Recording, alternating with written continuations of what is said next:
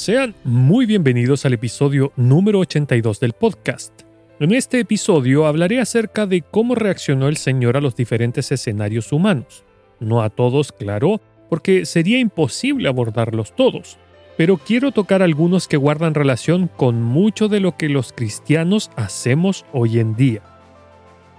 Están escuchando Edificados en Cristo y mi nombre es Alexis. Este podcast tiene como objetivo que profundicemos en la palabra de Dios, que conozcamos más del Señor y que descubramos cómo podemos edificar nuestras vidas sobre la roca que es Cristo el Señor.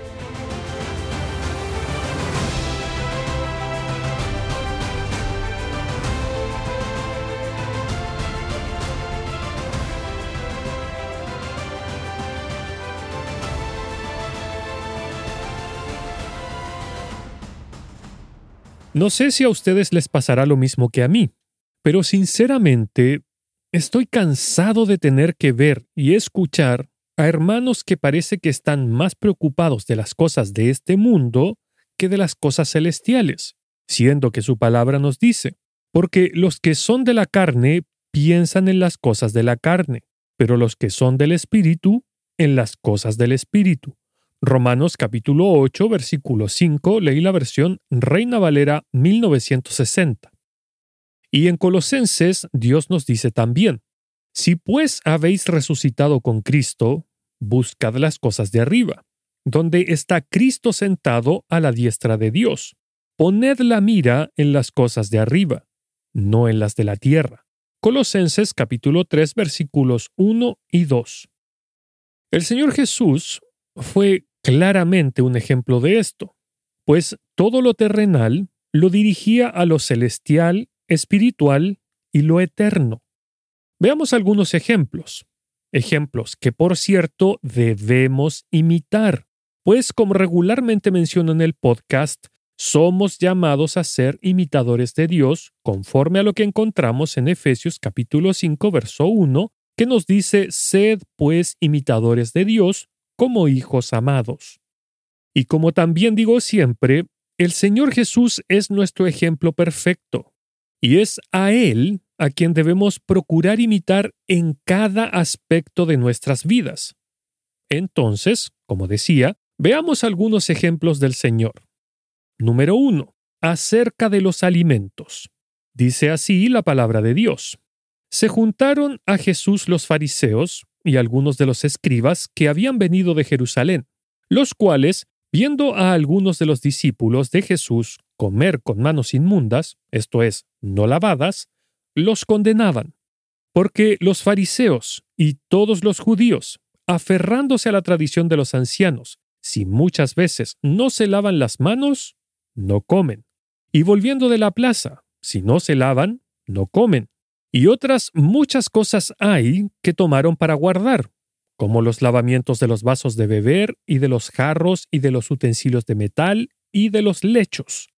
Le preguntaron pues los fariseos y los escribas, ¿por qué tus discípulos no andan conforme a la tradición de los ancianos, sino que comen pan con manos inmundas?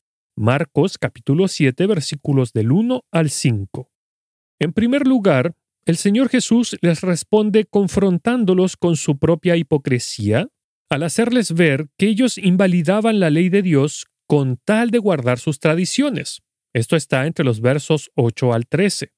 Y en segundo lugar, dirige toda la atención de los oyentes a lo verdaderamente importante, esto es, a lo espiritual. Escuche. Y llamando así toda la multitud les dijo, Oídme todos y entended. Nada hay fuera del hombre que entre en él que le pueda contaminar, pero lo que sale de él, eso es lo que contamina al hombre. Si alguno tiene oídos para oír, oiga. Cuando se alejó de la multitud y entró en casa, le preguntaron sus discípulos sobre la parábola. Él les dijo, ¿también vosotros estáis así sin entendimiento? ¿No entendéis que todo lo de fuera que entra en el hombre no le puede contaminar, porque no entra en su corazón, sino en el vientre y sale a la letrina? Esto decía haciendo limpios todos los alimentos, pero decía que lo que del hombre sale, eso contamina al hombre, porque de dentro del corazón de los hombres salen los malos pensamientos, los adulterios, las fornicaciones, los homicidios, los hurtos, las avaricias, las maldades, el engaño, la lascivia, la envidia, la maledicencia, la soberbia, la insensatez. Todas estas maldades de dentro salen y contaminan al hombre. Marcos capítulo 7 versículos 14 al 23. Entonces, ¿se preocupó el Señor de las tradiciones, de lo que hacía la mayoría o de la, comillas, contaminación del cuerpo a través de los alimentos? No, para nada. El Señor dirigió este, comillas, problema a lo verdaderamente importante, que es lo espiritual. Quizás alguno se pregunte, ¿y qué tiene que ver esto con las cosas del mundo de hoy en día? Bueno, por ejemplo, tiene que ver con la moda vegetariana y vegana que hay hoy en día, especialmente entre los más jóvenes. Y conforme a las escrituras, esto es parte de nuestros tiempos en los que estamos viviendo. Escuche, pero el Espíritu dice claramente que en los postreros tiempos algunos apostatarán de la fe, escuchando a espíritus engañadores y a doctrinas de demonios, por la hipocresía de mentirosos que, teniendo cauterizada la conciencia, prohibirán casarse y mandarán abstenerse de alimentos que Dios creó para que con acción de gracia participasen de ellos los creyentes y los que han conocido la verdad, porque todo lo que Dios creó es bueno, y nada es de desecharse, si se toma con acción de gracias, porque por la palabra de Dios y por la oración es santificado. Primera de Timoteo capítulo 4 versículos del 1 al 5. ¿Los derechos animales y el cuidado del medio ambiente deben ser un tema primordial en la vida de los creyentes? No, porque conforme al ejemplo del Señor son temas secundarios. ¿Qué es lo primordial para un creyente? Poner la mira en las cosas de arriba. Lo espiritual es lo primordial para nuestras vidas. Es cierto que nuestros cuerpos son templo del Espíritu Santo, Primera de Corintios capítulo 6 versos 19 y 20. Y por lo tanto debemos cuidarlos. Sí, eso es verdad. Debemos ser cuidadosos en nuestra salud. Pero eso no es lo primordial de nuestras vidas como creyentes. Lo primordial son los temas eternos y espirituales, tal como nos lo ejemplificó el Señor Jesús.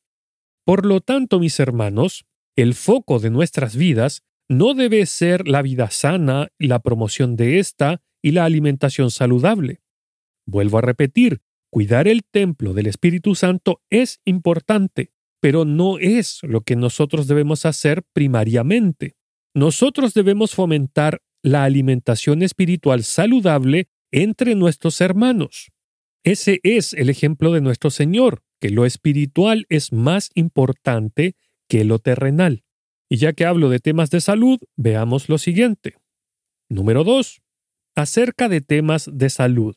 Como dije, ya que hablaba de los alimentos y del cuidado del cuerpo, quiero que veamos el ejemplo del Señor acerca de los temas de salud. Quiero hablar sobre esto porque muchos hermanos, debido al coronavirus, están más concentrados en las vacunas, la vacunación y el virus en sí de lo que están en predicar y promover las bondades del Evangelio y de vivir vidas piadosas, santas y agradables a Dios. Tristemente, en las redes sociales podemos encontrar hermanos que todo el día están posteando cosas relacionadas con estos temas, incentivando, por ejemplo, a que otros se vacunen, diciéndoles que así estarán protegidos y no se enfermarán, etc. Pero mi pregunta es, ¿Es así como el Señor actuó? Veamos un ejemplo. Cuando llegó a donde estaban los discípulos, vio una gran multitud alrededor de ellos y escribas que disputaban con ellos. Y enseguida toda la gente, viéndole, se asombró y corriendo a él, le saludaron. Él les preguntó, ¿qué disputáis con ellos? Y respondiendo uno de la multitud dijo, Maestro, traje a ti mi hijo, que tiene un espíritu mudo, el cual, donde quiera que le toma, le sacude y echa espumarajos y cruje los dientes y se va secando. y dije a tus discípulos que lo echasen fuera, y no pudieron. Y respondiendo él les dijo, Oh generación incrédula, ¿hasta cuándo he de estar con vosotros? ¿Hasta cuándo os he de soportar? Traédmelo. Y se lo trajeron. Y cuando el espíritu vio a Jesús, sacudió con violencia al muchacho, quien, cayendo en tierra, se revolcaba echando espumarajos. Jesús preguntó al padre, ¿Cuánto tiempo hace que le sucede esto? Y él dijo, desde niño. Y muchas veces le echa en el fuego y en el agua para matarle. Pero si puedes hacer algo, ten misericordia de nosotros y ayúdanos. Jesús le dijo, si puedes creer. Al que cree, todo le es posible. E inmediatamente el padre del muchacho clamó y dijo, Creo, ayuda mi incredulidad. Y cuando Jesús vio que la multitud se agolpaba, reprendió al espíritu inmundo diciéndole, Espíritu mudo y sordo, yo te mando, sal de él, y no entres más en él. Entonces el espíritu, clamando y sacudiéndole con violencia, salió, y él quedó como muerto, de modo que muchos decían, está muerto. Pero Jesús, tomándole de la mano, le enderezó y se levantó. Marcos capítulo 9 versículos 14 al 27. Vemos que los discípulos estaban enfrascados en una discusión con los escribas, una que ciertamente se había generado porque no pudieron expulsar a aquel demonio del cuerpo del muchacho. Pero, ¿se enfrascó el Señor en aquella discusión? No. El Señor nuevamente dirigió el tema a lo importante, a lo espiritual, y que en este caso específico era la falta de fe del Padre. Por lo tanto, ¿Los creyentes debemos estar concentrados en los temas de salud que afligen al mundo? No, inclusive si somos profesionales de la salud, porque no nos llamó el Señor a promover la salud del cuerpo, sino a hablar sobre la salud del alma que tiene consecuencias eternas. Porque vemos que ese fue siempre el ejemplo del Señor. Él siempre hizo que sus oyentes sacaran la vista de las cosas de este mundo para que pensaran en lo eterno. Y con esto no estoy diciendo que descuidemos nuestra salud. No. Lo que estoy diciendo es que como creyentes, el tema de la salud y las enfermedades no pueden ser un tema primordial en nuestras vidas, sino que deben ser los temas de índole espiritual, sobre todo el destino eterno de las almas de las personas que no han creído en el Señor Jesús como el Salvador de sus vidas porque no existe vacuna ni tratamiento farmacológico que pueda librar al hombre de su destino eterno, y que es donde el Señor siempre apuntó. Por lo tanto, mis hermanos, desistamos de estar enfrascados en discusiones irrelevantes, en hablar frecuentemente temas relacionados a salud, en vez de estar preocupados de hablar sobre lo eterno especialmente sobre el destino eterno de las almas sin Cristo, que es lo verdaderamente importante. Sigamos avanzando. Número 3. Acerca de lo material. Quiero que veamos un ejemplo de esto, porque como el tema económico prima en los corazones y mentes de muchos hermanos, especialmente en aquellos que han caído en las mentiras de la doctrina falsa de la prosperidad. Voy a leer una porción de las Escrituras. Dice así, Le dijo uno de la multitud, Maestro, di a mi hermano que parta conmigo la herencia. Mas él le dijo, Hombre, ¿quién me ha puesto sobre vosotros como juez o partidor? Y les dijo, Mirad y guardaos de toda avaricia, porque la vida del hombre no consiste en la abundancia de los bienes que posee. Lucas capítulo 12 versículos 13 al 15. Antes de analizar la reacción del Señor, me gustaría que viéramos un poco del contexto de este capítulo para que entendiéramos qué es lo que pasó. El Señor le estaba hablando a una multitud bastante grande, que según leemos en el versículo 1 de este capítulo 12 de Lucas, dice que las personas se atropellaban unas a otras para tratar de escuchar las enseñanzas del Señor. ¿Y qué estaba enseñando? Primeramente, sobre la hipocresía religiosa lo peligrosa que es, especialmente en lo que al alma se refiere. Esto lo encontramos en el verso 2. también les ha estado advirtiendo a los hipócritas que lo que sea que estén escondiendo será revelado, y todo lo que hayan dicho en la oscuridad será escuchado en la luz, y lo que sea que hayan dicho susurrando en un lugar privado va a ser proclamado desde las azoteas. Esto está en los versículos 2 y 3. Luego, en los versículos del 4 al 7, les dice, no se preocupen de lo que los hombres puedan hacerles. No les teman. Ellos solo pueden matar el cuerpo.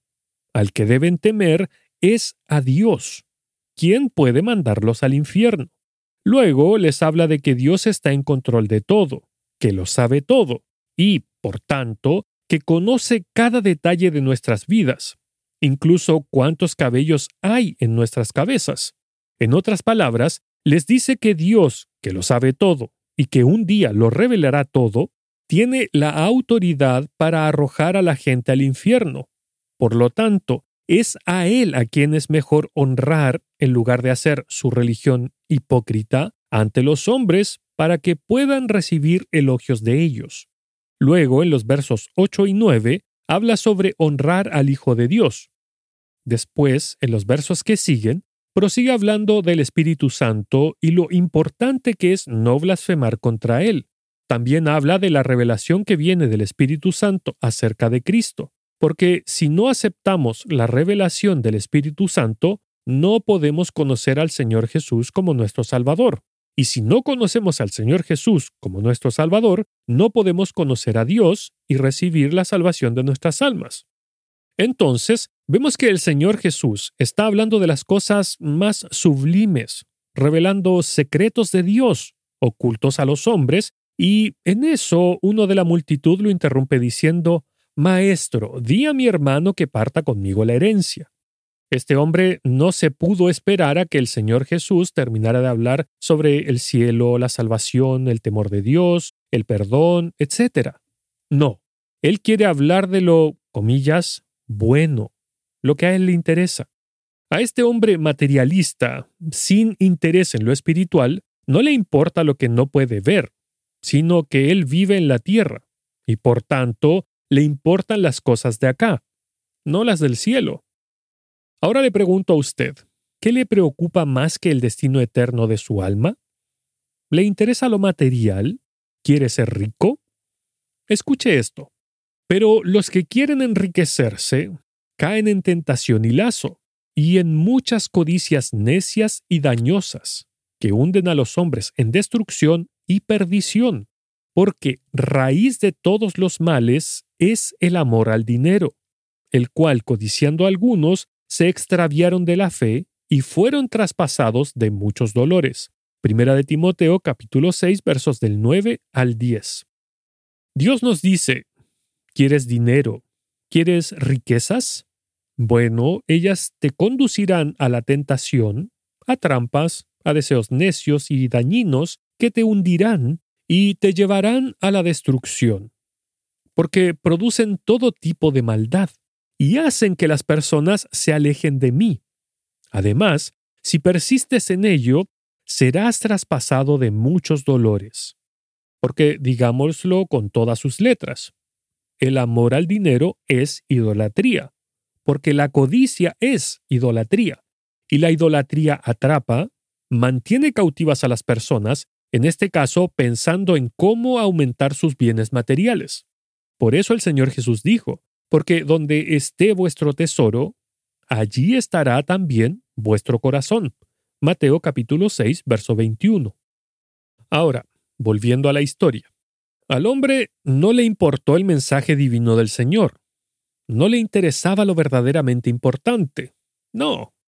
Él solo quería recibir de la herencia familiar porque era un materialista, un codicioso que quería que el Señor Jesús, como figura de autoridad, hiciera que su hermano le diera parte de la herencia familiar. ¿Y a dónde lo dirigió el Señor? Vemos que hace que eleve la vista a lo de arriba, y que quite sus ojos de lo material de este mundo y se preocupe de qué pasará con su alma eterna. Mis hermanos, buscar las riquezas de este mundo es un sinsentido, pues en su palabra encontramos los siguientes versículos. El que ama el dinero no se saciará de dinero, y el que ama el mucho tener no sacará fruto. Eclesiastés capítulo 5 versículo 10. Y también dice, las riquezas desaparecen en un abrir y cerrar de ojos, porque les saldrán alas y se irán volando como las águilas. Proverbios capítulo 23 versículo 5, leí la versión Nueva Traducción Viviente. Mis hermanos, el pecado no es tener riquezas. El pecado es tener descontento de no tener más. El pecado, vuelvo a decir, no está en las riquezas, es la actitud codiciosa hacia ellas. Porque, por ejemplo, Abraham era rico, Job era rico, Salomón era rico, pero ninguno de ellos vivía pendiente de incrementar sus riquezas.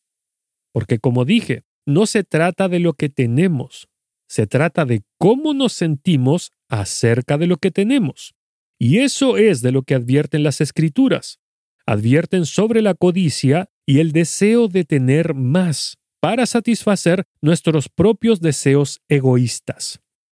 Y por eso que el Señor Jesús les dijo lo siguiente a aquellos que adoran las riquezas y lo material en este mundo. Escuche, no os hagáis tesoros en la tierra, donde la polilla y el orín corrompen, y donde ladrones minan y hurtan, sino haceos tesoros en los cielos, donde ni la polilla ni el orín corrompen, y donde ladrones no minan ni hurtan. Mateo capítulo 6 versículos 19 y 20. Y precisamente en este capítulo 12 de Lucas, donde encontramos a este hombre materialista, el Señor le dijo a aquella gran multitud, Vended lo que poseéis y dad limosna. Haceos bolsas que no se envejezcan, tesoros en los cielos que no se agote, donde el ladrón no llega ni polilla destruye. Lucas capítulo 12 versículo 33. Entonces, vemos, una vez más, que el Señor dirige nuestras miradas a lo alto, a lo eterno, y no se enfrasca hablando o discutiendo sobre lo material y efímero de este mundo, porque todo lo que existió y existe en el mundo un día será destruido por fuego, tal como leemos en 2 de Pedro capítulo 3 en los versos 7 y 10. En conclusión, como creyentes no debemos poner nuestra vista, esperanzas y corazones en las riquezas temporales de este mundo, así como tampoco debemos gastar nuestras energías tratando de acumular más de ellas, sino que conforme al ejemplo del Señor, debemos procurar invertir nuestras energías en lo eternal, en lo duradero, no en lo de este mundo. Y por último, número cuatro, acerca de los temas políticos. Existen un sinnúmero de hermanos que están profundamente enfrascados y concentrados en los temas políticos a nivel mundial y de sus respectivos países, hablando de estas cosas, tanto en sus sermones, en sus conversaciones diarias y especialmente en sus redes sociales, en vez de dirigir los ojos de quienes los siguen y oyen a las cosas celestiales. Pero, nuevamente veamos el ejemplo del Señor. Dice así la palabra de Dios.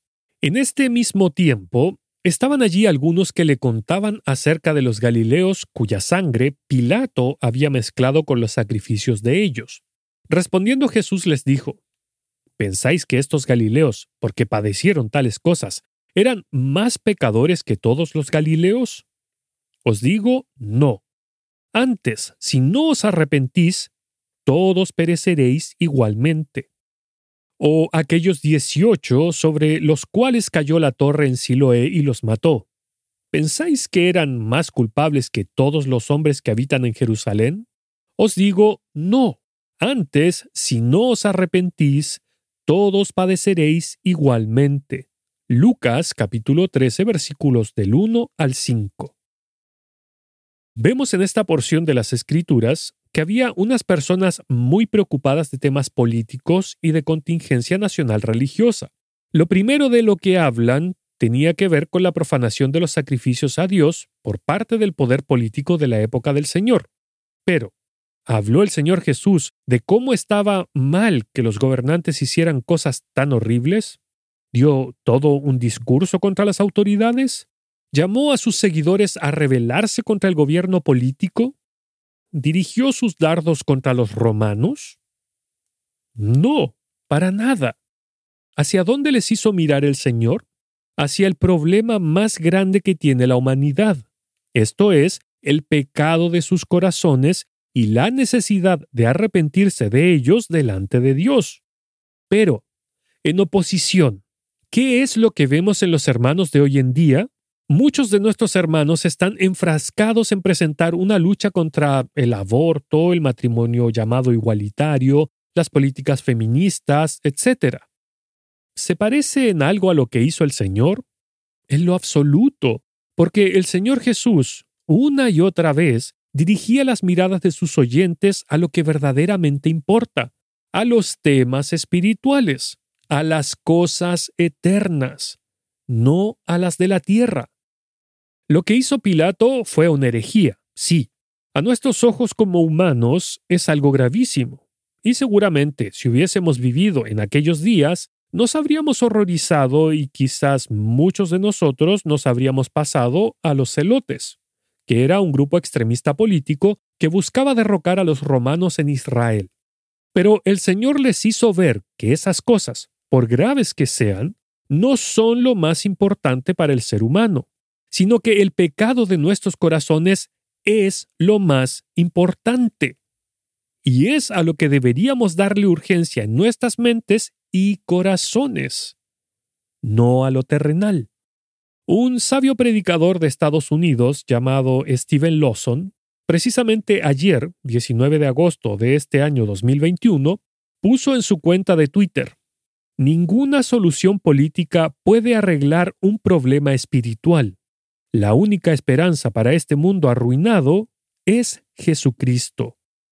Mis hermanos, este mundo no va a cambiar a menos que sea a través de la conversión y salvación de las almas de las personas, porque vivimos en un mundo con un sistema corrupto, dominado por el príncipe de la potestad del aire, el Dios de este siglo, tal como lo llaman las escrituras. Y de él dijo el Señor, Vosotros sois de vuestro padre el diablo, y los deseos de vuestro padre queréis hacer. Él ha sido homicida desde el principio y no ha permanecido en la verdad, porque no hay verdad en él. Cuando habla mentira, de suyo habla, porque es mentiroso y padre de mentira. Juan capítulo 8 versículos 44 y 45. Si el que gobierna este sistema mundano es un asesino y el origen de las mentiras, ¿hará acaso algo bueno o verdadero? Claramente que no. Satanás siempre hará todo lo opuesto a lo que Dios hace, y la corriente de este mundo que él gobierna arrastra a los pecadores al fuego eterno, el cual fue preparado para él y para sus ángeles, conforme a lo que leemos en Mateo capítulo 25 versículo 41. El objetivo principal de Satanás es, primero, llevarse al mayor número de seres humanos con él al lago de fuego, y para ello, su estrategia es, tanto hacia inconversos como creyentes, que bajemos y mantengamos nuestras vistas en las cosas de este mundo, que nos enfrasquemos en temas vanos y efímeros, y por nada del mundo elevemos nuestras vistas a las cosas de arriba, a las cosas de Dios, a lo celestial y eterno. En cambio, Volviendo al ejemplo del Señor, vemos que el Señor en todo momento buscó que quienes le oían miraran al cielo, a lo eterno, y sobre todas las cosas, que se preocuparan del destino eterno de sus almas, que vuelvo a repetir, es lo verdaderamente importante para el ser humano. Así que, mis hermanos, les insto a todos que imitemos al Señor Jesús, que dejemos de enredarnos en los temas de esta tierra y procuremos mirar a lo alto, que levemos nuestros ojos hacia el cielo, hacia lo celestial, a lo eterno. Y vuelvo a repetir los versículos que mencioné al principio, porque los que son de la carne piensan en las cosas de la carne, pero los que son del Espíritu en las cosas del Espíritu. Romanos capítulo 8, versículo 5. Si pues habéis resucitado con Cristo, buscad las cosas de arriba, donde está Cristo sentado a la diestra de Dios. Poned la mira en las cosas de arriba, no en las de la tierra. Colosenses capítulo 3 versículos 1 y 2. Que por cierto, esto no lo dije al principio, pero en estos dos versículos tenemos dos mandamientos, el mandamiento de buscar las cosas de arriba y de poner la mira en las cosas de arriba.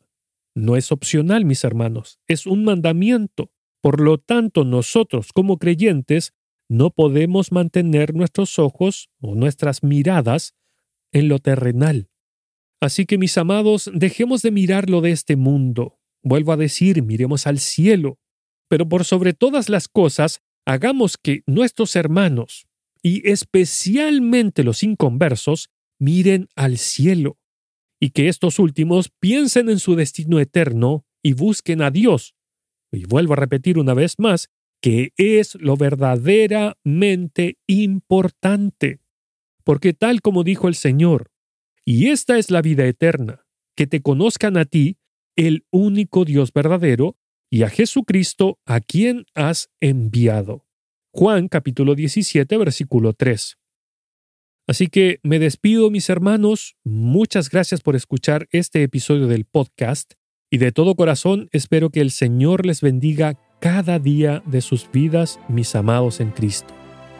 Si desea escuchar otros episodios del podcast, visite el sitio web www.edificadosencristo.net y si desea ponerse en contacto conmigo, lo puede hacer en el apartado de contacto del sitio web o escribiendo directamente a edificadosencristo.net gmail.com.